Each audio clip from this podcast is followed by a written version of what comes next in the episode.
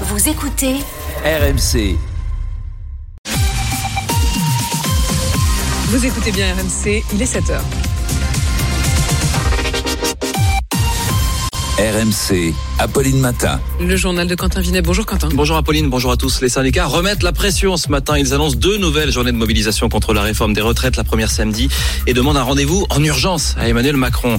La grève reconductible continue ce matin dans les trains, dans les sept raffineries, avec déjà des tensions à la pompe. Et le grand soir pour Paris, huitième de finale, retour de Ligue des Champions sur RMC contre le Bayern à Munich. Les syndicats sont gonflés à bloc ce matin. Oui, ils n'avaient jamais rassemblé autant de monde hein, dans la rue depuis le début du mouvement, entre 1 280 000 selon la police et 3 millions 5 selon les manifestants.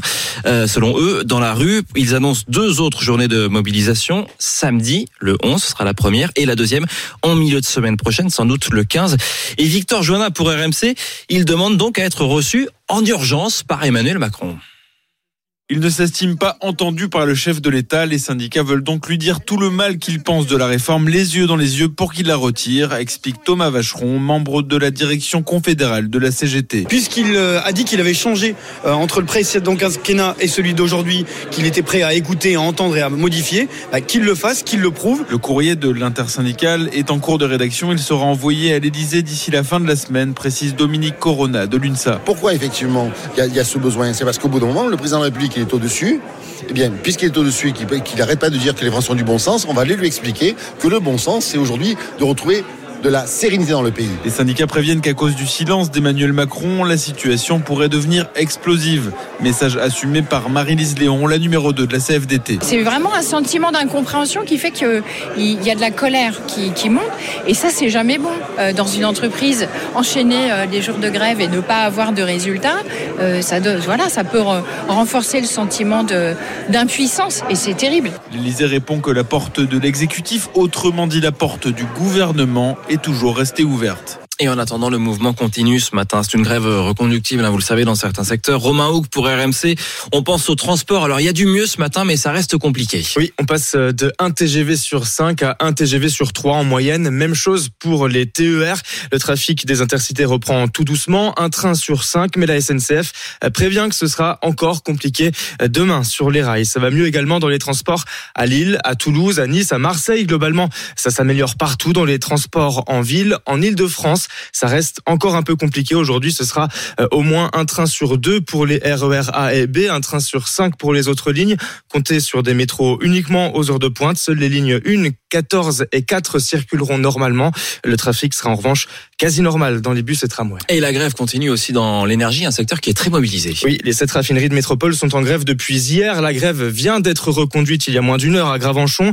Hier, les employés de la raffinerie de Donge en Loire-Atlantique ont même d'ores et déjà voté pour une grève jusqu'à vendredi. Enfin, ce sont également tous les terminaux méthaniers français qui sont en grève ce matin. Ils représentent quand même la moitié de l'approvisionnement en gaz du pays. Et tiens, concernant les raffineries, Total assure que ses stocks sont pleins. Les spécialistes nous expliquent qu'il faut plusieurs jours pour voir les effets à la pompe. Mais alors la réalité, la réalité, c'est qu'il y a déjà des tensions dans les stations-service. Martin Bourdin, vous sillonnez ce matin pour RMC la région parisienne à bord de la moto RMC. Vous êtes sur la Nationale 20 à Longpont-sur-Orge avec des automobilistes qui s'inquiètent. Exactement, des automobilistes qui veulent remplir leur réservoir avant d'avoir trop de difficultés à le faire. Ils sont nombreux à venir faire le plein d'essence ici ce matin, même si quasiment tous ont encore de la marge avant d'arriver sur la réserve. Pas question d'attendre pour Thierry, par exemple. Il a besoin de sa voiture pour travailler, alors il est venu à la pompe avant d'embaucher. J'étais à la moitié du réservoir. Je me suis dit, je vais y aller vite fait avant qu'il n'y en ait plus. J'ai bien fait, parce que là, j'ai remarqué, il y en a déjà trois catégories d'essence qui sont vides. Alors, euh, ça commence à m'inquiéter. Le risque hein, de ces, plans de précaution, c'est d'alimenter finalement la pénurie. Pour le moment, certes, les raffineries sont bloquées, mais les dépôts, eux, sont pleins. Les camions citernes peuvent ravitailler les stations essence, mais si tout le monde fait le plein par précaution, ça risque d'entraîner une surconsommation et au final des ruptures de stock. C'est ce qu'on commence à vérifier ici à la station essence où je me trouve. Plus aucune goutte de samplon, que ce soit du samplon 95 ou du samplon 98, ne sort des pompes à essence ce matin. Et aujourd'hui, aujourd'hui, la mobilisation contre les retraites va prendre un ton euh, féministe avec des marches partout en France en ce 8 mars, journée des, des droits des femmes. Il y aura cet après-midi une marche sur le patriarcat à Nantes et le vieux port de Marseille doit se transformer en, je cite, zone d'occupation féministe à l'appel de 45 organisations. Je vous signale aussi que la nuit a été agitée au Sénat. Nous allons procéder aux explications de vote. Voilà, la droite, la droite, vous entendez Gérard Larcher qui voulait faire voter l'article 7 sur les 64 ans. Euh, c'est raté, la gauche a joué l'obstruction avec des sous-amendements toute la nuit et les débats doivent reprendre en fin d'après-midi à 17h. Pendant ce temps, à l'Assemblée nationale, eh bien, les députés ont rejeté une proposition d'inéligibilité automatique pour les auteurs de violences conjugales dans le contexte de l'affaire Adrien Quatennens. Et alors, Romain Poiseau pour RMC, les débats ont tourné au tollé hier avec euh, interruption de séance carrément quand le ministre de la Justice, Éric Dupont-Moretti, a fait un bras d'honneur à un député qui lui rappelait sa mise en examen pour prise illégale d'intérêt. Et c'est Patrick Hetzel, député Les Républicains du Bas-Rhin, qui rapporte à la présidente. Madame la Présidente, le garde des Sceaux a fait un bras d'honneur. Le garde des Sceaux lève le doigt pour lui répondre.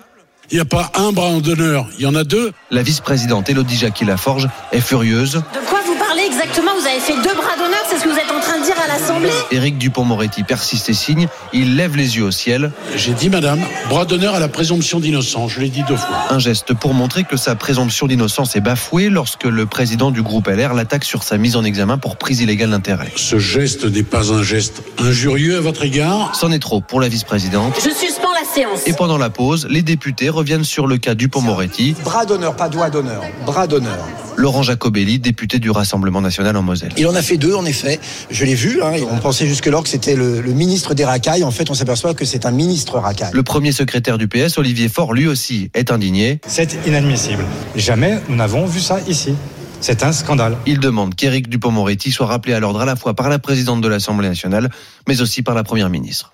Ce sont bien les corps de Leslie et Kevin qui ont été retrouvés en fin de semaine dernière en Charente-Maritime. C'est maintenant confirmé par le procureur de, Poitiers qui a donné des détails. Hier, ils ont été tués par un objet contondant, c'est un, un, objet qui n'est pas tranchant. Paris, Paris est à Munich pour défier le Bayern ce soir en huitième de finale. Retour de Ligue des Champions, ce sera à 21h sur RMC à la radio et sur RMC Sport 1 à la télé. Euh, les Parisiens, on s'en souvient, ils ont perdu 1-0 à l'aller, mais alors Arthur Perrault pour RMC, cette fois Kylian Mbappé sera bien là dès le coup d'envoi. Il n'est plus blessé, et on se souvient que son entrée à l'aller avait réveillé hein, le PSG. Oui, avec Mbappé, l'espoir est permis pour Paris. L'attaquant s'est remis de sa blessure à la cuisse. Au match aller, son entrée à la 57e minute de jeu a tout changé. Pour le milieu de terrain, Marco Verratti, sa présence à Munich est un vrai plus. Kylian, c'est Kylian. Kylian, c'est un joueur qu'on a la chance d'avoir ici. C'est un joueur qui a une très grande personnalité, un très grand caractère et on a vraiment besoin de joueurs comme lui. Mbappé a de quoi faire peur. Meilleur buteur de l'histoire du PSG depuis samedi dernier, auteur de 6 des 17 buts du club en Ligue des Champions. Le capitaine allemand Thomas Müller a tout prévu. Évidemment, il faut qu'on pense à la façon de l'arrêter. Mais en même temps, c'est un sport d'équipe, il ne s'agit pas d'un seul joueur. Il faut éviter les passes, qu'il n'ait pas d'espace. On va tout mettre dans ce match afin de gagner, mais bien sûr, Mbappé est un facteur important pour Paris. Pas de quoi inquiéter l'entraîneur Christophe Galtier. Quand vous avez le meilleur attaquant au monde, automatiquement l'adversaire, même s'il ne doit pas s'adapter qu'à ça, il a un regard, euh, il a un regard très précis sur euh, sur son jeu. Et est-ce que ça va changer nous notre plan de jeu? Non, pas du tout. Kylian Mbappé reste le facteur X parisien, un élément moteur du vestiaire plus que jamais impliqué dans la conquête d'une première Coupe d'Europe pour le Paris Saint-Germain. Voilà, Paris pour rejoindre Chelsea et Benfica, les deux premières équipes qualifiées pour les quarts de finale. Ça va, Charles? Bah oui, ça va bien se passer. Mmh, oui. Alors, petit clin d'œil, C'était donc le journal de Quentin Minet. Il est 7h08 sur RMC. RMC s'engage pour vous. RMC s'engage pour vous avec Amélie Rosig. Bonjour Amélie. Bonjour Apolline. Ce matin, vous tentez d'aider une mère de famille nombreuse. Oui, il ne vous aura pas échappé qu'aujourd'hui, Apolline, c'est la journée internationale de nos droits à nous, les femmes. Et ce matin, on s'engage pour aider Jessica à faire valoir ses droits, justement. Cette maman solo est à la tête d'une joyeuse troupe de Sept enfants, oui oui, quatre garçons, trois filles âgées de 2 à 14 ans. Et pour les petits derniers, des jumeaux, elle attend désespérément une pension alimentaire du papa dont elle est séparée depuis octobre dernier. Aujourd'hui, les choses sont très compliquées, surtout que le papa, euh, est parti en laissant des dettes, et des dettes qui se sont accumulées et que j'essaye de relever doucement. À plusieurs reprises, je lui ai envoyé des messages concernant les papiers qu'il devait faire, mais lui euh, n'a toujours fait aucune démarche de nulle part. Et au niveau de la CAF, le dossier reste bloqué. Je ne pense pas être la seule dans ce cas où des parents séparés sont en très mauvais termes. Aujourd'hui, la CAF, elle fait rien pour aider euh, la personne qui garde les enfants. Mais je comprends pas, Amélie. Je croyais justement que le système des pensions alimentaires avait changé récemment. Oui, absolument. Depuis un an, le versement il se fait euh, automatiquement via justement un service de la CAF pour les couples divorcés. Et au 1er janvier, ce dispositif a été élargi à tous les couples séparés. Et pour prévenir les impayés, ça veut dire que la CAF récupère les pensions auprès du parent euh, qui doit la payer pour la reverser à celui qui a la garde euh, des enfants. Et c'est effectivement un changement majeur quand on sait que 30% des ex-conjoints ne payent pas ou pas totalement. Mais pour en bénéficier, encore faut-il que la pension ait été fixée par la justice. Dans le cas de Jessica, le père refuse catégoriquement de faire les démarches nécessaires. Et dans ces cas-là, quels sont les recours? Alors Vanessa doit saisir le juge aux affaires familiales et ça prend plusieurs mois, ça dépend des juridictions évidemment, au moins trois mois. Cet enfant, elle n'a pas beaucoup de temps. Évidemment à y consacrer. Et en attendant, elle peut percevoir euh, l'allocation de soutien familial. C'est 185 euros euh, par mois et par enfant, versé là aussi par la CAF. Mais là encore, les démarches sont liées au, bon vouloir de l'autre parent. Violaine de Philippe Sabat est porte-parole de l'association Oser le féminisme. Dans la gestion administrative et ou judiciaire euh, des questions qui touchent les femmes, on est traité comme un numéro de dossier, que ce soit au tribunal ou à la CAF. Donc effectivement, il y a un vrai euh, travail de formation à faire, mais euh, toujours pareil, on manque de moyens. C'est pour cela qu'on peut pas tout imputer aux agents de la CAF, puisqu'ils sont aussi en sous-effectif et ça fait parfois beaucoup de, de dossiers à gérer. Alors notre auditrice, elle a fini par obtenir son allocation décembre dernier, mais pour octobre et novembre, elle n'a toujours rien reçu. Mais est-ce que vous avez pu l'aider à obtenir davantage Amélie? Alors la CAF étudie toujours son dossier. malheureusement pour l'instant, même avec euh, notre intervention, ça prend du temps puisque nous n'avons toujours pas de retour. Mais le ministère de la Santé, de son côté, nous explique quand même que 200 nouveaux agents des CAF vont être recrutés dans les mois à venir pour faire face à l'augmentation euh, des dossiers à traiter justement. Et vous suivrez donc euh, le dossier de Jessica. Merci Amélie. Si comme Jessica vous voulez faire appel à Amélie et son équipe, vous connaissez le chemin. RMC pour vous, à rmc.fr. Il est 7h11. À suivre dans Apolline Matin sur RMC. Dans un instant, on part à Marseille où la manifestation d'hier euh, contre la réforme des retraites a mal tourné. Pour des policiers qui défilaient, le récit de l'un d'entre eux, c'est tout de suite sur RMC. RMC, Apolline Matin. Apolline de Malherbe. Il est 7h13, vous écoutez RMC. Le témoin RMC. Et on part à Marseille avec vous, Sébastien Graineron. Bonjour. Oui, bonjour. Vous êtes policier, vous êtes responsable du syndicat Alliance dans les Bouches-du-Rhône. Et hier, vous étiez manifestant, donc euh, manifestant et non pas encadrant des manifestations. Vous étiez vous-même manifestant contre la réforme des retraites. C'était euh, à Marseille. Et d'ailleurs, je précise que c'était sur votre temps de repos puisque les policiers euh, n'ont pas le droit de grève. Vous avez dû être exfiltré du cortège. Pourquoi? Oui, euh, tout à fait. Ben, écoutez, euh, à notre arrivée sur les lieux, nous avons été pris à partie euh, par un groupe de jeunes que je qualifierais d'anarchistes ultra-gauche qui, dès notre arrivée, ont commencé à nous insulter de policiers assassins, alliances assassines et de tous les noms d'oiseaux que vous pouvez imaginer. Et très, très rapidement, la tension est montée. Les individus se sont rapprochés de nous, ont commencé à nous lancer des projectiles et à venir au contact. Et ce sont nos collègues de la compagnie d'intervention qui, eux, assuraient le service d'ordre, qui nous ont permis de nous extraire de la manifestation. Nous avons sept collègues qui ont été blessés euh, dans nos rangs, puisqu'il y a eu des échanges de coups. manifestants, hein oui, tout à fait. Euh, qui ont été blessés par des jets de projectiles et autres coups qu'ils ont pu recevoir. Et c'est l'action rapide de nos collègues qui nous ont permis de nous ont permis de, de quitter les lieux et pour assurer notre propre sécurité. Euh, alors, vous dites, vous, que c'était euh, prémédité, qu'en fait, ils vous ont cherché, ils vous ont trouvé, ils vous ont ciblé. Oui, tout à fait. Dès notre arrivée, euh, dès que nous avons brandi nos drapeaux, à savoir à l'effigie d'Alliance Police Nationale, alors que nous trouvions aux côtés de notre confédération, la CFE-CGC, euh, la simple vue de nos drapeaux euh, Alliance a décuplé leur colère, porte-voix et insultes.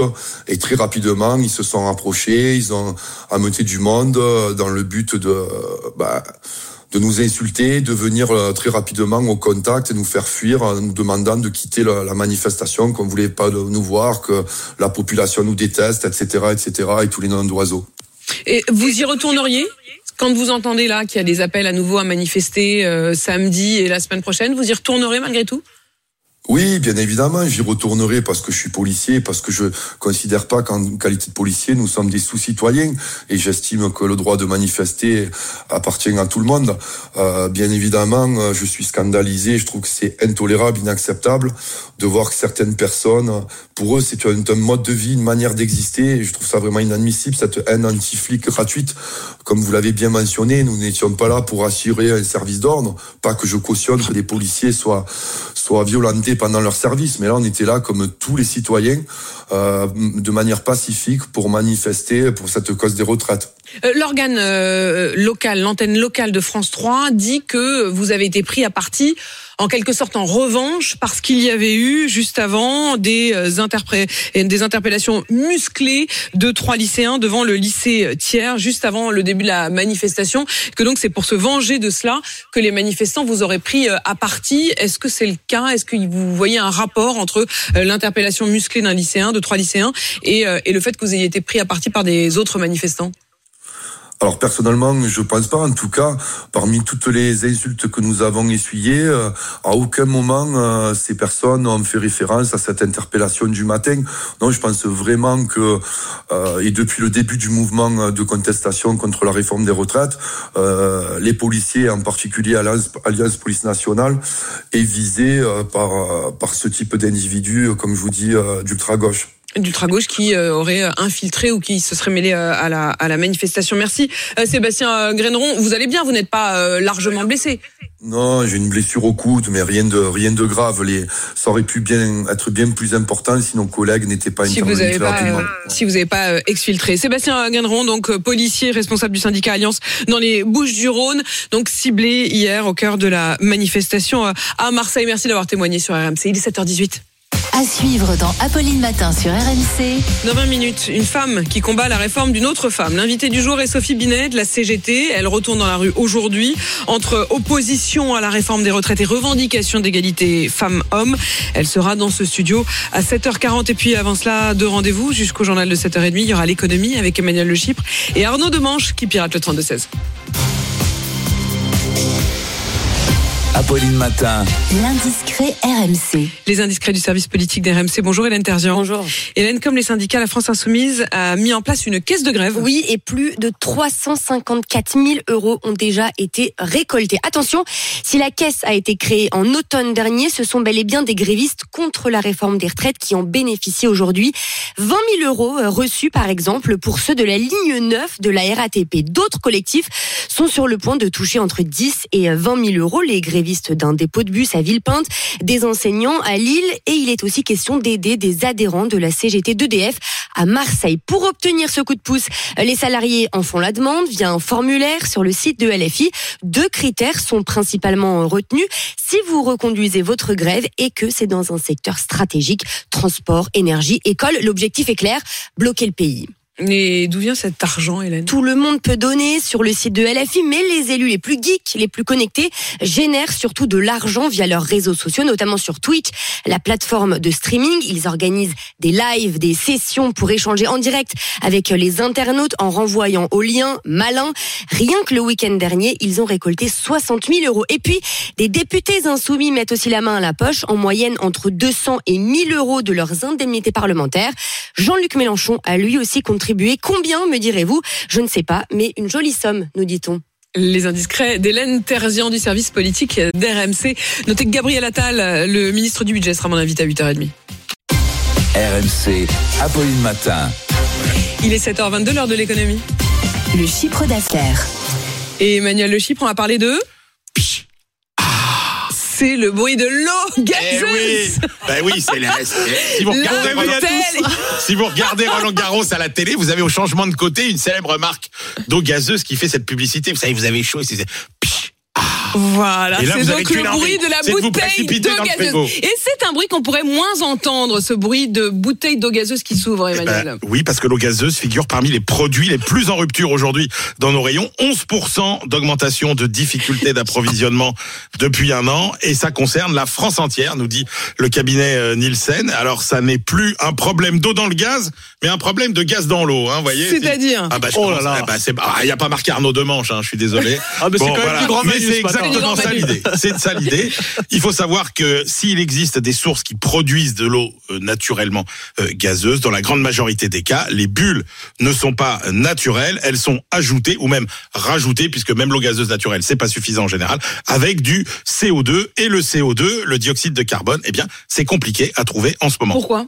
Bah parce que comme l'huile ou la moutarde, les tensions d'approvisionnement euh, sont liées au conflit avec la Russie, puisqu'il faut savoir que la fabrication de ce gaz nécessite notamment de l'engrais. Or, la plupart de l'engrais venait de Russie et euh, depuis euh, la guerre, bah évidemment, c'est beaucoup plus compliqué euh, à trouver. L'embargo sur le gaz russe n'aide pas non plus, puisque le gaz carbonique alimentaire est aussi composé en partie d'hydrogène provenant du gaz naturel. Et quand on en trouve, elle est nettement plus chère? Oui, parce qu'il n'y a pas que les prix euh, du gaz et de l'engrais qui ont explosé. Il y a euh, au problème de contenu euh, le problème de contenant avec la hausse des prix du plastique qui sert à fabriquer les bouteilles. On est sur des hausses de prix de 15 à 20 et en plus, vous savez, sur des pratiques d'inflation masquée avec par exemple la quantité qu'on réduit de 10 centilitres dans euh, la euh, bouteille. Alors les cartouches, ça augmente euh, aussi parce qu'il y a beaucoup de gens maintenant qui Ils font eux-mêmes leur eau gazeuse. les cartouches avec leur eau gazeuse. Ça augmente euh, aussi. Il faut rappeler que dans la gamme, hein, si le coût de revient de ces cartouches, ça se situe en milieu de gamme. C'est-à-dire que c'est plus cher que euh, les eaux euh, premier prix,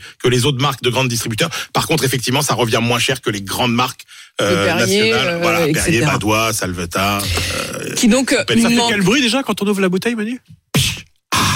Voilà, du grand Emmanuel Le Chypre. Et on accueille tout de suite Arnaud Demange. RMC, Apolline Matin. Attention. Attention. Demanche pirate le 32-16. Attention, attention Arnaud, parce qu'Emmanuel vous fait euh, concurrence aujourd'hui. Et ce qui fait réagir ce matin, Arnaud, c'est la journée internationale du droit des femmes. Mais oui, d'autant qu'à RMC, nous sommes une radio féministe. Je le rappelle, Apolline est la seule femme à tenir une matinale solo. C'est unique en France parce que chez France Inter, Léa Salamé, on la laisse pas toute seule. hein. Il y a Nicolas Demorand qui est là pour surveiller. Même si chez nous, Apolline est aidée par Charles, évidemment, qui n'est pas exactement la mère Salamé non plus. hein.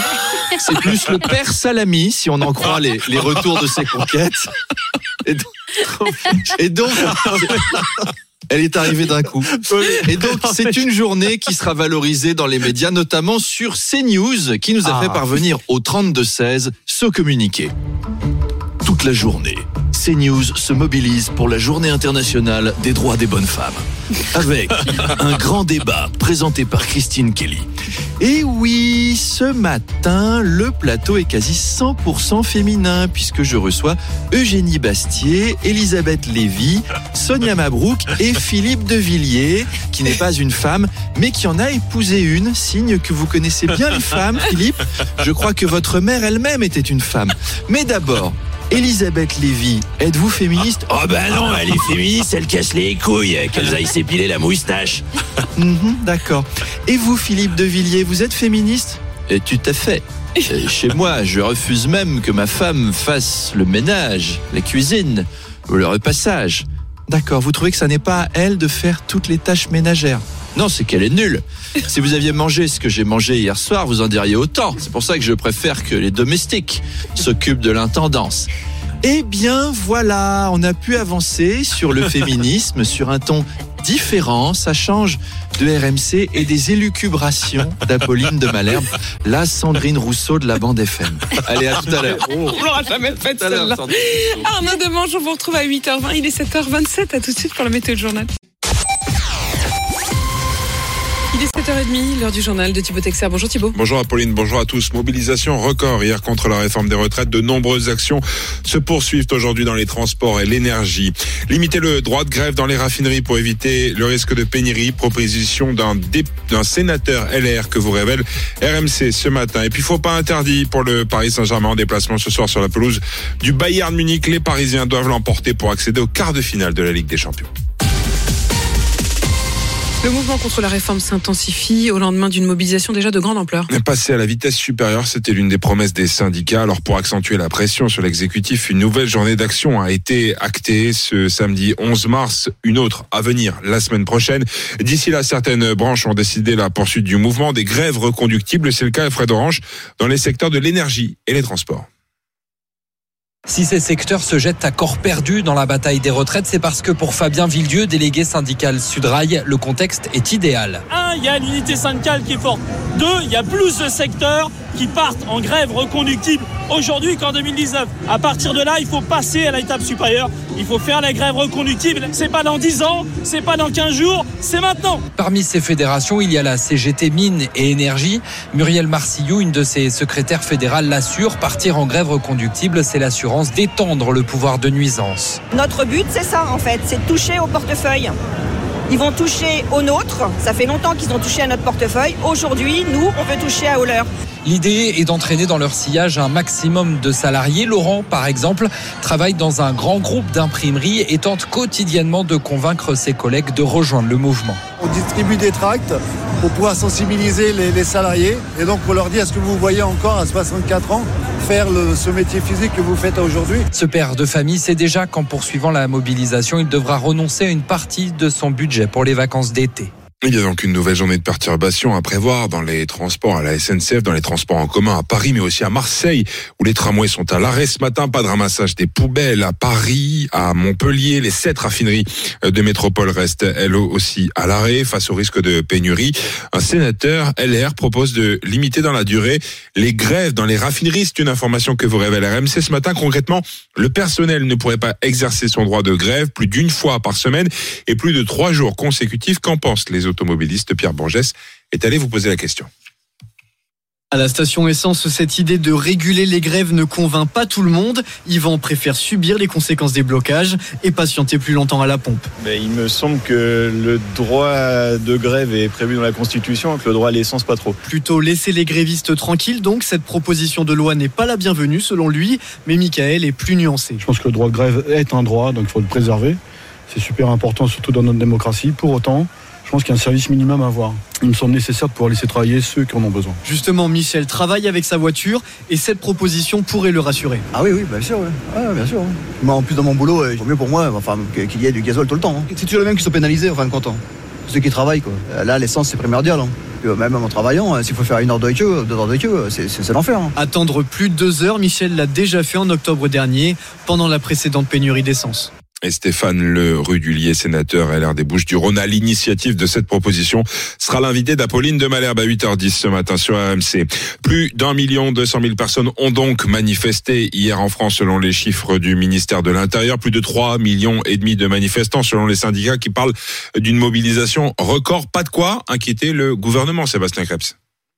Oui, pas question en tout cas de montrer le moindre signe de fébrilité. On nous promettait un mardi noir, il était plutôt gris, raille un conseiller ministériel, mobilisation élevée comme le 31 janvier, mais pas historique. Juge un autre, un pays ralenti mais pas bloqué. Un ministre ne voit pas la grève s'amplifier dans la durée, même s'il reconnaît une forte opposition. L'exécutif a acté depuis longtemps que l'opinion ne s'inversera pas et le pari est celui d'avancer, priorité au débat parlementaire. Et l'ultime étape se rapproche. Si députés et sénateurs se mettent d'accord mercredi prochain, alors la réforme pourrait être définitivement adoptée dès le lendemain. Tout va donc se jouer sur les huit prochains jours. Le gouvernement mise sur le fait qu'il aura une majorité et qu'un vote au Parlement sonnera le retour au calme. C'est comme ça que ça marche une démocratie, dit-on dans un ministère. Et pendant ce temps, s'agite au Sénat, nuit mouvementée, débat interrompu après 3 heures du matin. Les sénateurs de gauche ont quitté l'hémicycle, accusant la majorité de droite de s'être lancée dans une bataille de procédure visant à supprimer plusieurs centaines d'amendements et ce afin d'accélérer les débats et accéder au vote sur l'article 7 portant sur l'âge légal de départ à 64 ans. Les discussions doivent reprendre cet après-midi. Il est 7h35 sur RMC. Leslie et Kevin, disparus depuis trois mois, ont bien été assassinés. Confirmation du procureur de Poitiers hier. Ce dernier a révélé dans une conférence de presse quelques détails sur les faits, mais de nombreuses zones d'ombre subsistent, Lucille Pascanet. C'est grâce à leur tatouage que les corps de Leslie et Kevin ont pu être identifiés. Ils ont été retrouvés ce week-end à Virzon et puis Raveau, deux communes de Charente-Maritime à 5 km l'une de l'autre. D'après le procureur, les deux victimes semblent avoir été tuées par des coups portés avec un objet contondant, autrement dit un objet écrasant mais non coupant, dans un laps de temps très court après leur disparition. Parmi les trois suspects mis en examen la semaine dernière, l'un était connu de la justice pour usage de stupéfiants. Dans cette affaire, plusieurs protagonistes et notamment Kevin, le disparus sont impliqués dans le trafic de drogue. Mais pour l'instant, le mobile des meurtres reste à déterminer entre déception sentimentale et dette financière, selon le procureur. Et enfin, malgré les recherches des gendarmes, le chien de Leslie, un staff croisé malinois et nommé Onyx, reste introuvable.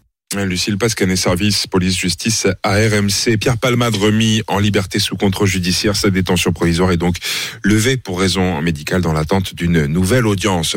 Le Paris Saint-Germain joue son avenir en Ligue des Champions ce soir à Munich face au Bayern. Huitième de finale retour à suivre sur RMC à la radio dès 21h et sur RMC Sport 1 à la télévision. Battu 1-0 à l'aller, les Parisiens veulent y croire, leurs supporters aussi. La clé, je pense que ça va être le duo euh, Mbappé-Messi. On nous a déjà gagné euh, en huitième euh, il y a deux ans. On peut le refaire encore une fois et on est une meilleure équipe que c'est. Moi, je, je, suis confiant. Franchement, moi, j'y crois. J'y crois. je mets, j'espère au moins deux buts de, du PSG et on espère voir notre équipe dans la seconde phase et le PSG qui pourrait rejoindre Chelsea qui a renversé Dortmund 2-0 et se qualifie donc pour les quarts de finale de la compétition tout comme le Benfica à Lisbonne vainqueur de Bruges 5 buts à 1. Et puis les courses Thibaut c'est sur l'hippodrome Damien. Rendez-vous à 13h55 en direct sur RMC Découverte. Le 11 I Love Me est le favori de la Dream Team RMC, l'outsider c'est le 10 Haribo du loisir le 11 et le 10. C'était le journal de Thibaut Texer, il est 7h37 sur RMC. RMC 6h39h. Apolline Matin. Réforme des retraites, droits des femmes, même combat. Nouvelle manifestation un peu partout en France aujourd'hui, mercredi 8 mars. Vous défilerez, Sophie Binet, bonjour. Vous êtes responsable CGT en charge de l'égalité euh, femmes-hommes. On y reviendra euh, sur votre euh, appel à Emmanuel Macron, les grèves reconductibles et puis la place des femmes. À tout de suite sur RMC. RMC, Apolline Matin. Apolline de Malherbe. Il est 7h40 et vous êtes bien sur RMC. L'invité du jour. Et l'invité du jour, c'est vous, Sophie Binet. Bonjour. Vous êtes l'une des figures de la CGT. Vous êtes secrétaire générale de la CGT cadre. Vous êtes en charge de la question de l'égalité euh, femmes-hommes à la CGT. Je voudrais d'abord revenir sur cet appel après la mobilisation record d'hier. Vous avez demandé, vous et l'intersyndicale, à rencontrer en urgence Emmanuel Macron. Le silence du président de la République constitue un grave problème démocratique. Voilà ce que votre communiqué avec l'intersyndicale a dénoncé. Pourquoi? Bah, en fait, on en appelle à la responsabilité du chef de l'État. Il doit retirer son projet de réforme qui est violent et injuste en particulier pour les femmes, qui n'a aucune légitimité démocratique puisqu'on voit qu'il n'a même pas de majorité pour euh, le voter au Parlement et qui est injustifié économiquement. Enfin, pour l'instant, on ne sait pas s'il a une majorité ou pas puisqu'il a tout simplement pas pu euh, la faire voter cette euh, cette oui. Enfin, bon, les, les, contorsions avec les LR montrent que la majorité elle est difficile à trouver en tous les cas. Hum, et s'il la trouve avec LR, vous considérerez que c'est une majorité de de circonstances et, et presque de trahison euh, oui, et surtout que les électeurs euh, ne, souhaitent pas ça. En fait, il y a une très large majorité de Françaises et de Français qui sont opposés à cette réforme. À chaque nouvelle date, on est toujours plus nombreuses et nombreux, donc il faut entendre euh, le message. Alors toujours plus nombreux et nombreuses. Oui, hier, en effet, mobilisation euh, record, mais pas de France à l'arrêt. Vous aviez dit à la CGT que vous vouliez une France à genoux. Vous regrettez pas d'avoir mis la barre si haut, une France à genoux, c'est pas ce qui s'est passé hier quand même. Alors on n'a pas dit France à genoux, on a dit plutôt économie à genoux, c'est pas exactement pareil. Euh, et ensuite hier il y a eu une mobilisation énorme et il y a des grèves qui continuent dans un certain nombre de secteurs avec euh, en plus euh, de nouveaux secteurs qui rentrent dans la mobilisation, notamment les jeunes avec une mobilisation qui augmente dans la jeunesse. Donc euh, il n'y a pas eu de lycée vraiment fermé. Enfin je veux dire il y avait il y avait un appel au blocage. On a évidemment parlé de l'appel notamment de Louis euh, Boyard.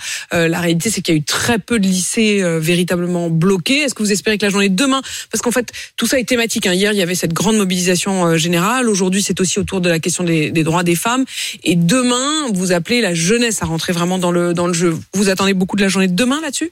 Bah, C'est les organisations de jeunesse qui organisent la, la journée de demain. C'est euh, aux jeunes de s'organiser par eux-mêmes. Ils et elles sont autonomes. Euh, et donc oui, on va voir ce qui se passe demain. Et en attendant, nous, ce que nous savons, c'est que nous avons un certain nombre de secteurs qui sont de façon durable et forte euh, dans la grève. Lesquels? Euh, bah, C'est par exemple aujourd'hui, euh, il y a un appel unitaire de la santé à la grève du fait de la journée internationale de lutte pour les droits des femmes. Euh, c'est euh, les cheminots, c'est euh, l'énergie, les raffineries, le secteur des transports au sens large, dans un certain nombre de ministères aussi, le ministère des Finances, dans les, les, dans les services publics, la poste, les services publics, avec des grèves qui s'amplifient. On, on, vous disiez à l'instant et vous évoquiez la question de la, des raffineries. dans une trentaine de minutes, à votre place, il y aura le sénateur LR Stéphane Le, le Rudulier. C'est une information RMC. Il a décidé de déposer une proposition de loi pour limiter à trois jours euh, la possibilité de grève dans les raffineries et jamais plus d'une journée par semaine. Qu'est-ce que vous lui, euh, qu'est-ce que vous lui dites euh, sur cette proposition-là? Non, mais c'est un hors sujet en fait. C'est à chaque fois qu'on ne veut pas entendre euh, les Françaises, les Français, les salariés, les grévistes, euh, on met sur le devant de la scène la question du service minimum. Aujourd'hui, la question qui est posée, c'est cette réforme dont personne ne veut. Faire grève, ça n'amuse personne parce qu'on perd en moyenne minimum 80 euros par euh, jour de salaire. Euh, donc aujourd'hui, on fait grève parce que c'est le seul moyen de se faire entendre. Et ce qu'il faut, c'est nous entendre. Et par Donc ailleurs, vous, vous appelez les, ra- les, les raffineries à rester en grève le plus longtemps possible. Je rappelle qu'au moment où on se parle, les sept plus grands sites de raffinerie euh, de France sont à l'arrêt, euh, que pour l'instant il y a de quoi tenir. Mais si effectivement ces grèves se poursuivent dans ces raffineries, euh, ça entraînera mécaniquement des tensions sur le carburant. On appelle tous les salariés à faire grève en fait, quel que soit leur euh, secteur, parce que ce qui est important, c'est de dire que on, on ne gagnera pas par des grèves par procuration. Ce qui est important, c'est que chacune et chacun, à son niveau, se mobilise. Il y a des endroits où c'est des grèves de 24 heures, il y a des endroits où c'est des grèves d'une heure à chaque prise de poste, par exemple, pour désorganiser la, la production. Il y a des endroits où juste on arrête de faire des heures supplémentaires et que ça désorganise en profondeur le travail. Donc il y a une diversité de modes d'action qui permet à chacune et chacun de se C'est ça ce que dit. Philippe Martinez quand il dit on peut aller plus loin dans les diversifications de, de modes d'action. C'est-à-dire que maintenant, pas forcément une grève reconductible à l'ancienne. Bah c'est ça en fait. Le, la mobilisation, elle se construit par en bas. De toute manière, c'est les salariés. Nous appelons les salariés à se réunir en assemblée générale, à discuter avec leurs collègues pour discuter des meilleurs modes de mobilisation et à choisir les modes de mobilisation qui leur conviennent le mieux. Sophie Binet, je voudrais qu'Alexandre puisse prendre part au débat. Il nous appelle de Vouvray. Bonjour euh, Alexandre. Alexandre, Oui, vous êtes cha- bon- chauffeur, chauffeur routier, vous, vous soutenez euh, la, la mobilisation. Jusqu'à quel point est-ce qu'il faut euh, euh, faire grève partout ou est-ce qu'au contraire il faut limiter ce droit de grève, notamment dans les raffineries? Alors, euh, bah écoutez, moi c'est très simple. Euh, moi je suis, euh, je soutiens la grève parce qu'elle est justifiée. Mhm. Mais par contre, euh, j'en ai un petit peu ma- j'en ai, par contre, je suis contre cette proposition de loi parce que la grève en France, c'est euh, c'est écrit dans la Constitution. C'est quelque chose, la grève, c'est quelque chose de précieux parce qu'il faut savoir que dans tous les pays, on n'a pas le droit de faire grève. Bien sûr. Par contre, moi j'en ai marre, et je vous dis bien, j'en ai marre parce que à cause de syndicats comme la Force ouvrière et la CGT qui font grève pour tout et pour rien, on risque de bafouer c'est ce droit de grève qui est si précieux et qu'on a et qu'on a lutté euh, dans l'histoire de France qui a été euh, euh, a été euh, une grande avancée pour pour nous. Mais le problème, à cause de toujours brandir les drapeaux rouges et de faire une grève pour tout et pour rien, surtout avec la SNCF, et ben à la fin, on devient plus crédible. Ah bah Alexandre, problème- Alexandre, vous avez Sophie Binet euh, face à vous qui est secrétaire générale euh, justement de la CGT cadre. Euh, Sophie Binet, qu'est-ce que vous répondez à Alexandre? Il vous reproche en quelque sorte de banaliser le droit de grève. Oui, sauf que là, c'est tout sauf ça, puisque on a en face de nous une réforme injuste et Là, violente. non, mais justement, il dit dans ces moments-là où il faut pouvoir faire grève. Enfin, si je comprends bien, je veux pas euh, dévouer vos propos, Alexandre, mais enfin, euh, ce que dit Alexandre, c'est oui, cette grève-là, il la soutient euh, totalement. Mais pour que ce genre de grève puisse avoir véritablement du poids, il dit, il faudrait pas avoir des grèves perlées à d'autres moments pour toute autre question. Oui, enfin, dans quel moment alors? C'est la question que je pose, puisque la dernière grève qu'il y a eu dans le secteur des raffineries, c'était donc à l'automne sur la question des salaires, euh, pour mettre le doigt sur une grave question, à savoir que pour la première fois, les salaires en euros constants baissent du fait de l'inflation. Et c'est un énorme problème pour l'ensemble des salariés, alors que les dividendes explosent. Donc on a dans le même temps des salaires qui baissent et une réforme violente des retraites qui nous est imposée et qui va conduire à ce que nous perdions deux ans de vie. Charles Oui, mais on a Michael, par exemple, là, sur l'appli RMC, sur Direct Studio, qui nous dit, vous n'avez pas peur que ce soit contre-productif au niveau de l'opinion publique, là, ce matin, en, en faisant peser la menace d'une pénurie, vous embêtez plus les Français qu'Emmanuel Macron, vous embêtez plus ceux qui veulent aller faire le plein ce matin. Sophie. En fait, nous, c'est les salariés qui font grève chacune et chacun dans leur secteur. Et le principe, c'est que comme, contrairement à ce qu'on entend à longueur d'antenne, notre travail n'est pas un coût mais une richesse, bah oui, quand on s'arrête de travailler, euh, le pays ne peut plus tourner, en fait. Et c'est ça le message qu'on veut passer. C'est pour ça qu'on interpelle d'urgence Emmanuel Macron. Nous, la grève, euh, on veut l'arrêter euh, demain, aujourd'hui même, s'il retire sa réforme. Euh, là, il faut que le gouvernement arrête de s'entêter, retire sa réforme. On a fait des propositions alternatives, notamment en matière de financement. Il faut qu'elles soient examinées. Euh, sur les c'est aujourd'hui sur cette thématique-là précisément que vous relancez aussi la, la mobilisation. Elles seront grandes perdantes de cette euh, réforme des retraites à vos yeux? Oui, tout à fait, et c'est très grave parce que euh, la question des salaires et des pensions pour les femmes, en fait, c'est la garantie de leur indépendance économique. Des femmes qui aujourd'hui gagnent 28% de moins en termes de salaire en moyenne que les hommes et 40% de moins en termes de pension, c'est des femmes qui ne peuvent pas faire leur choix de vie, qui ne peuvent pas, si elles ont besoin de quitter leur conjoint, le faire, qui ne peuvent pas échapper à un, un- contexte de violence. Et ce que fait le gouvernement, au lieu de chercher à réduire ces inégalités, son projet va au contraire les accroître, puisqu'on a démontré que la réforme des retraites, elle allait peser encore plus sur les femmes. Et une femme à la tête de la CGT Oh bah oui, ça serait bien, bien sûr, et je pense êtes- d'ailleurs que ça va arriver. Vous pourriez être candidate? Non, pas du tout, ça se non, passe pas ça comme vous ça. intéresse Ouais. pas de diriger euh, la CGT Parfois, c'est aussi aux femmes de, de prendre en quelque sorte le, le pouvoir. Oui, mais il y a d'autres euh, candidates déjà, et puis je dirige la CGT des cadres, c'est bien. C'est bien, c'est bien. Sophie Binet, contente de diriger la CGT des cadres. Vous en êtes donc la secrétaire euh, générale et vous appelez à une poursuite de la mobilisation, poursuite de la mobilisation. Aujourd'hui, on le disait euh, autour de la question des femmes, demain autour de la question de la jeunesse et puis un appel à nouveau à la mobilisation samedi et mercredi prochain par l'intersyndicale. Il est 7h49. RMC jusqu'à 9h. Apolline Matin. Deux bras d'honneur d'Éric Dupont-Moretti en plein hémicycle. Le garde des Sceaux a perdu son calme. Ses excuses ne suffisent pas à l'opposition. Expliquez-nous, c'est avec Nicolas Poincaré. C'est dans un instant sur RMC. Apolline Matin. Le bonus RMC. Le bonus RMC, le bonus de Charles, la sortie aujourd'hui en salle du sixième volet de la saga Scream. Allô On va jouer à un jeu. Tu sais que tu dois être le dixième gars qui s'amuse à ça. Oui, nous sommes près de 30 ans après la sortie du premier volet de Scream et l'attente est toujours au rendez-vous. Alors justement, que va-t-on voir aujourd'hui au cinéma avec Scream 6 Eh bien les mêmes ingrédients qui ont fait le succès de la saga, de l'horreur bien sûr, mais aussi du second degré. Côté casting, un savant mélange entre les historiques et la nouvelle génération. Courtney Cox par exemple est toujours là, un fidèle depuis le premier volet, mais celle qui crée l'événement, c'est la jeune Jenna Ortega. Elle vient de cartonner sur Netflix dans le rôle de mercredi. Et elle sera donc la tête d'affiche de Scream 6 même si la véritable star reste évidemment Ghostface le fameux tueur masqué. D'ailleurs pour la promotion le studio Paramount a envoyé des acteurs habillés en Ghostface déguisés en tueurs masqués dans les rues de certaines villes américaines ça a créé un peu la panique au passage et puisqu'on parle des États-Unis, sachez que nous aurons la primeur. Mais oui, Scream 6 sort aujourd'hui en France, mais les Américains devront patienter encore deux jours et les prévisions parlent déjà d'un probable démarrage record au box-office. Vous aimez les films qui font peur Quel est votre préféré RMC. Apolline Matin. Il est 7h53 et c'est l'heure de Nicolas Poincaré. Expliquez-nous.